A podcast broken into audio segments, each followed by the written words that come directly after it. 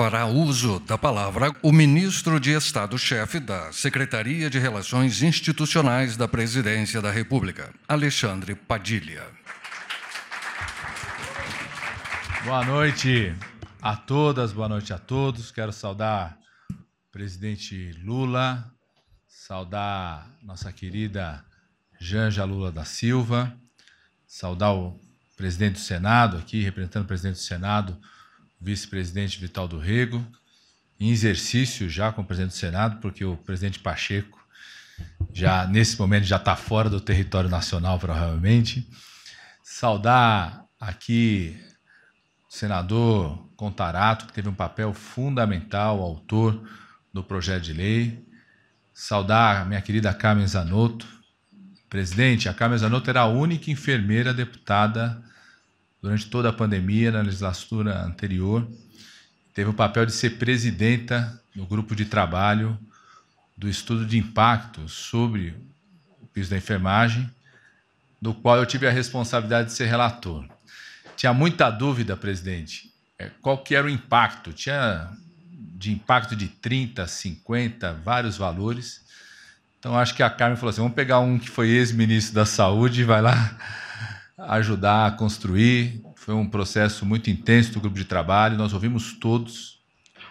Quero fazer aqui, em nome da Líbia, um, um agradecimento fundamental a todo o Fórum da Enfermagem, porque o estudo técnico do Fórum da Enfermagem foi decisivo para isso. Agradecer a equipe, os técnicos do Ministério da Saúde que estavam na gestão anterior, também contribuíram com os dados a ponto de que o nosso relatório foi aprovado, presidente, é, por todos os parlamentares no grupo de trabalho e todos os setores, inclusive os hospitais privados, a Associação dos Hospitais Privados, das Santas Casas, reconheceram que era aquele, exatamente aquele que era o valor do estudo de impacto. Então, em nome da presidenta Carmen Zanotto, saudar todas as deputadas e deputados, saudar aqui meu líder de governo na Câmara, senador Guimarães, deputado Guimarães, saudar, quem sabe, saudar aqui nosso líder do governo do Congresso, o senador Randolph, que vai ser o grande responsável, junto com os membros do Congresso,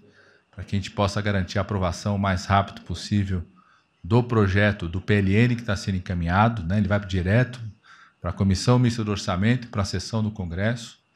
Saudar os nossos colegas ministros, em nome da nossa ministra da Saúde, Nízia, em nome do ministro Márcio Macedo, em nome do ministro Paulo Pimenta, em nome do ministro-chefe da Casa Civil, Rui Costa, teve um papel fundamental em coordenar todo esse processo de debate aqui no governo.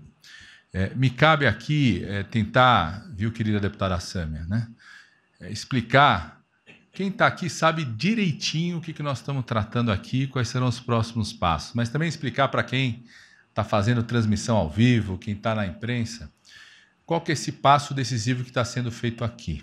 Né? Essa é uma batalha, presidente, que vem de décadas, vem de muito tempo, mas ela ganhou um impulso muito firme, muito forte por parte do Congresso Nacional reconhecer a luta da enfermagem a luta dos profissionais de enfermagem no Brasil no momento mais crítico da pandemia. Muita gente começou a compreender a importância do SUS, presidente Fernando Pigato, aqui presidente do Conselho Nacional de Saúde, o senhor fala isso sempre, presidente, no meio da pandemia. E muita gente começou a entender e compreender o papel da enfermagem, o quanto é decisivo no cuidado, também durante a pandemia. E aquilo tomou conta do Congresso Nacional e cada passo que era necessário ser dado, o Congresso Nacional foi dando. Primeiro, aprovando o, o projeto do piso. Depois foi dito que precisava de uma emenda constitucional. Foi aprovada a emenda constitucional. Depois, nosso deputado Mauro Benedito tem um papel decisivo em apontar a fonte, mostrou a fonte. E, na medida que todo esse marco legal foi sendo aprovado, tinha uma coisa que só um presidente da República pode fazer, só o Executivo Federal, que está sendo feito hoje.